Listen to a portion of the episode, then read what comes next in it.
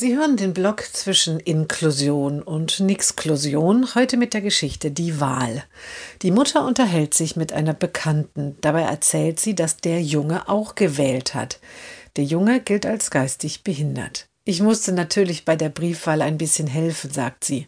Dann ist das doch gar nicht gültig, entgegnet die Bekannte. Doch, sagt die Mutter, ich habe ihm gezeigt, wo er auf dem Formular unterschreiben muss und welchen Zettel er in welchen Umschlag stecken muss. Auch das Falten war gar nicht so einfach.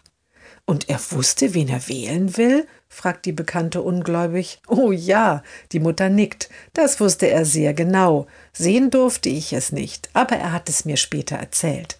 Und wen hat er gewählt? Wahlgeheimnis. Die Mutter lacht. Aber so viel kann ich dir verraten. Ich musste ganz tapfer sein.